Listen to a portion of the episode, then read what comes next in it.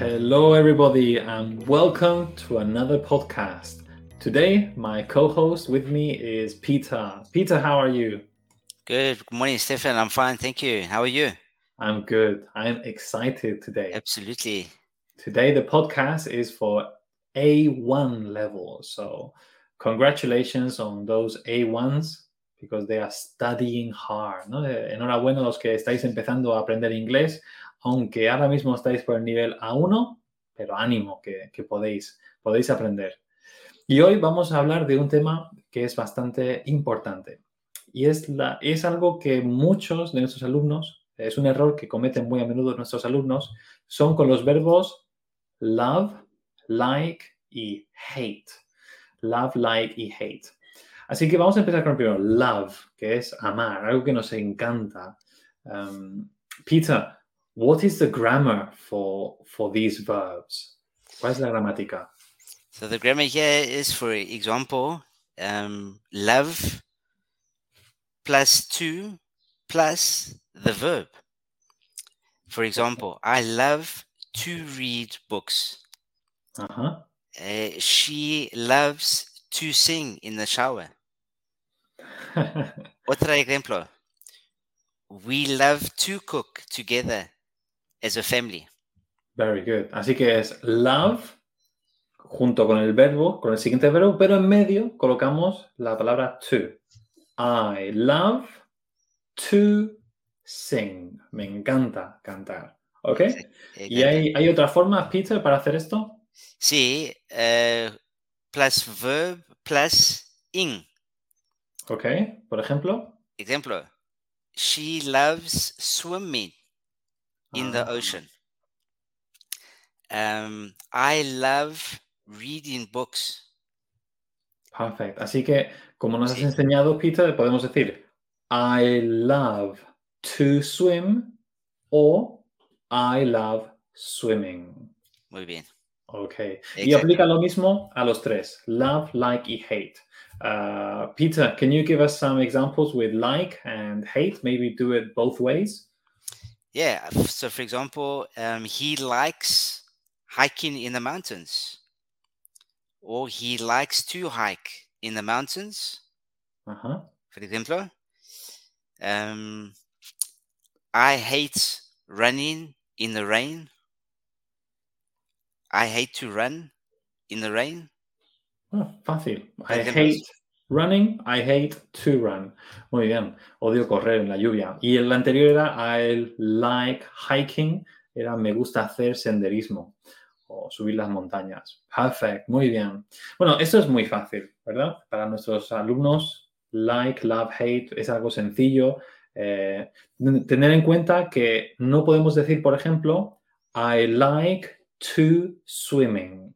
Eso estaría mal, porque estamos mezclando las dos formas. O es I like to swim, el to y el verbo tal cual, o I like swimming con ing. Muy bien. Muy bien. Bueno, pues ahora vamos a hablar de cosas que a los británicos les encanta y cosas que odian como británicos. Vamos a entrar un poco en cultura. Um, y también como Peter es de Sudáfrica, él también nos va a contar de allí alguna- algunas cosas o si es, si es lo mismo. Pero yo diría que la, la cosa que más odiamos es que la gente sea maleducada. Rudeness. Lack of consideration. Lack es falta de en inglés. Así que falta de consideración por parte de otros, eso lo odiamos. No, no, no podemos con ello. De hecho, hay días que a lo mejor hay un problema, pero si nos, si nos encontramos con muchas personas con falta de educación, falta de modales o de consideración, ya nos, nos quema el día, no, no nos gusta. Así que, Peter, can you give us some examples of lack of consideration? Uh, what do people do when they are rude?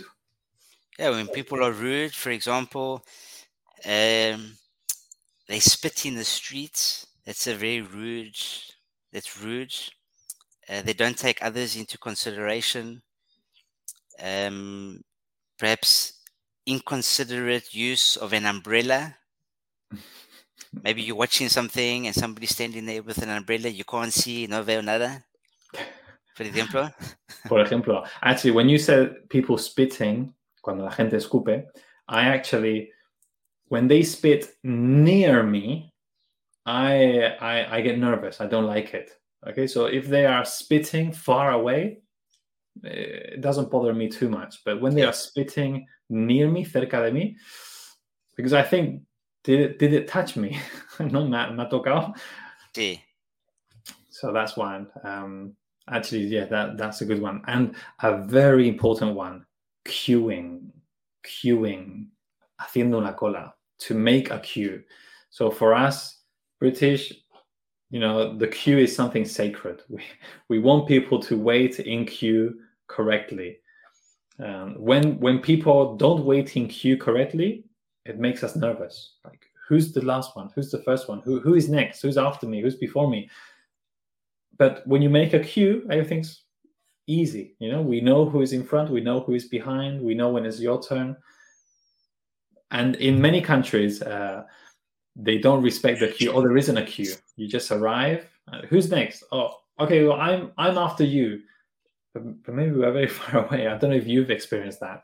Yeah, exactly. Well, they push in line. You know, we say they push in line. They come and they squeeze, come in front of you. And you say, hey, there's actually a queue here. You need to go behind me. They, they like to push in front of you. See? Good. So that that's the thing that we we we hate the most. It makes us nervous. If you want to make a, a British person nervous, just be inconsiderate. si quieres hacer que un inglés esté nervioso, sé inconsiderado. Okay. Now let's move on to things that we love and hate. Cosas que nos encantan y que nos gustan.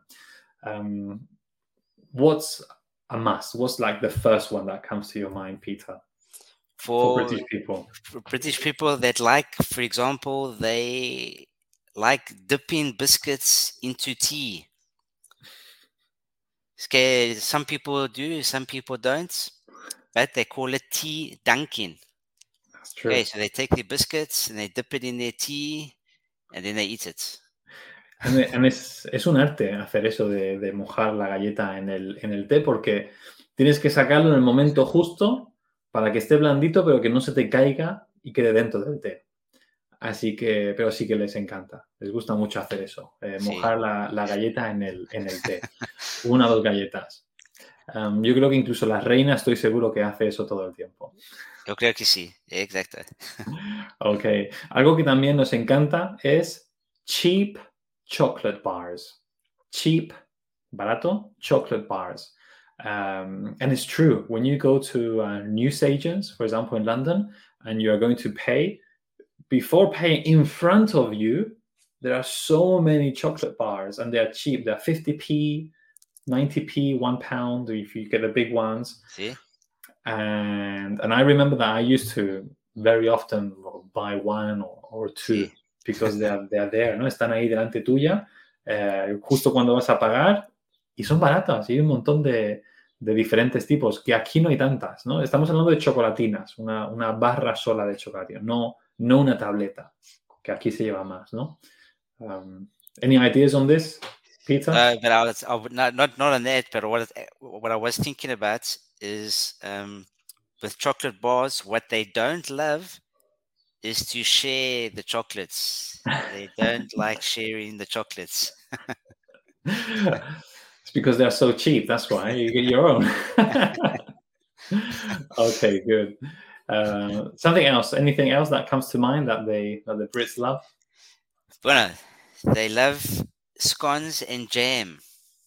They love scones and jam. And we, we don't need to say anything more, eh? With, con- No. with their tea, scones and jam, le encantan. Um, de hecho, si no lo habéis probado, buscar algún sitio donde hagan un tea party. Ok, se suele llamar así, un, Sí. o un afternoon tea, que en Claro. algunos restaurantes o cafeterías, cafeterías más bien a lo mejor lo hacen.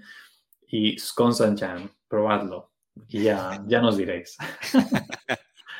Algo que también les encanta eh, son the royals. Sí. The royals. Not just the king and queen, but the royals in general. In fact, they the news they go crazy on these. And um, and sometimes when there's an event related to the royals, um, it's, it's like there's a general feeling. Oh, we lost Peter for a while. He'll come back. There's a general feeling that you have to watch it. You have to attend.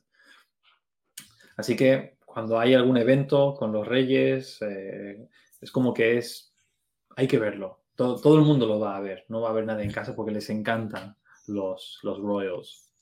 Something Y- else, something else, uh, Stefan, they love is fish and chips. Yes, they do. Fish and chips is very popular. And uh, in Spain too, eh, along the coast also. Mm. They So love it's fish and chips. Yeah. Yeah. and they love the chips with vinegar. I, I can't I can't get into that. Oh, you don't They like love- it? No, I don't. You? Huh? Yeah, I love it. Yeah. no, I can't. I, I don't- in general, I don't like things with vinegar. A lot of vinegar. Uh, Ah, vale. Ensalada tampoco. no. but what I do love is a full English breakfast. Bueno. Si vais a Londres de visita, tenéis, tenéis que ir a un pub por la mañana, sobre las 10, si queréis, y pedir un full English breakfast. Y os va a encantar. Eh, es poco saludable, hay mucho, muchas cosas fritas, pero, pero una vez no, no va a hacer daño. Está muy, muy bueno. Y ya con eso podéis aguantar para seguir haciendo turismo cuando os toméis el, el full English breakfast. Um, anything else? Yeah, something else is uh, unusual is uh, they love the word sorry. So the, the Brits, they apologize for everything, even when there's nothing to apologize for.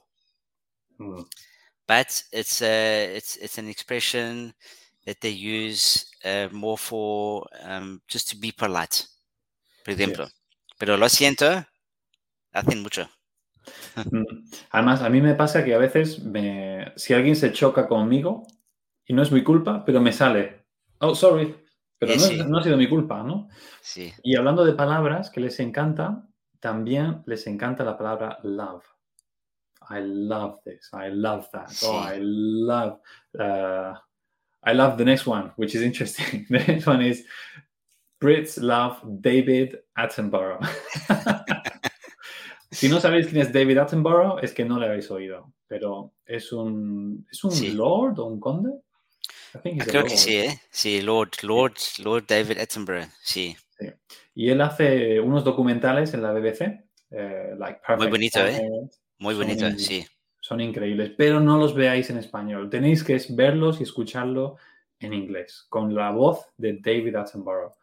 Es increíble. Tiene, una, tiene un tono de voz y una forma de hablar que nos encanta. Y, y además esos documentales que se han grabado tan bien de la de BBC, Perfect Sí. Planet, uh, Blue Planet, Blue Planet también, sí. Planet Earth. Esos tres son... Y, y él es el presentador, David Attenborough. Muy bien. Además, si aprendéis a decir su nombre, vais a sorprender a los, a los ingleses. Sí. Okay, that's a good one. I, actually, I love David Attenborough also. Yeah, me too, me too. I mean, I love animals, eh? Animals y pájaros también. Es, me encanta. Sí. Muy bien. Okay, more things that Brits love that Yeah, we're proud of. There's, there's a great icon in London, eh? And that's the London bus. The Mm-hmm. London bus. They they like to ride on the London bus. Big Ah. red, big red London bus. See. I used to hate riding the London bus. Yeah. yeah, because it was like one hour on a bus to go to work, another hour to come back. Sí. I mean, London is a big city, and when we were there, so many buses. It made me made me tired. but they are nice. They are nice to see. Um, actually, this is a good one, and this is true. They love crisps. Claro. They love, you know, to have a beer and a packet of crisps, or just picnics are crisps, pubs crisps. A day out, you know, we have we have crisps, and this is a word that students find hard to, to say. No les cuesta a nuestros alumnos decirlo. La bolsa de patatas, crisps. Así que tienen que, que practicarla. Any more? Uh, maybe we have time for a, few, a couple more. Uh, I think we have one more year. Something very popular in London.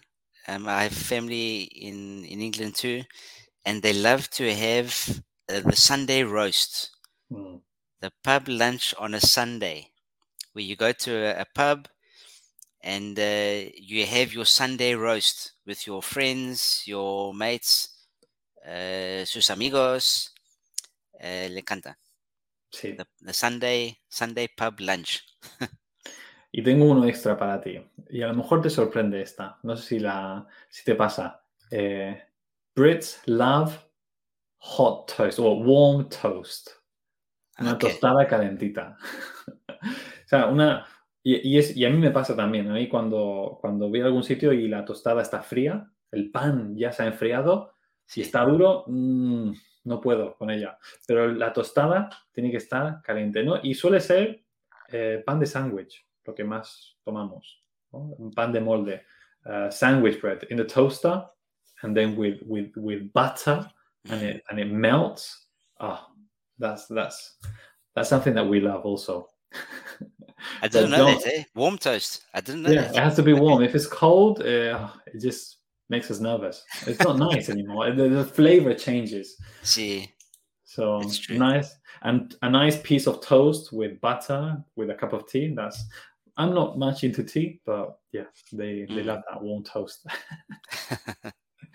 okay, pizza. So muchas gracias por, por acompañarnos, pizza. Una Thank you última very cosa. much. Mm. Si nuestros alumnos quieren tener clases de conversación o aprender más gramática con nosotros o con algún profesor, ¿a dónde tienen que ir, Pizza? ¿Lo puedes decir en español o en inglés?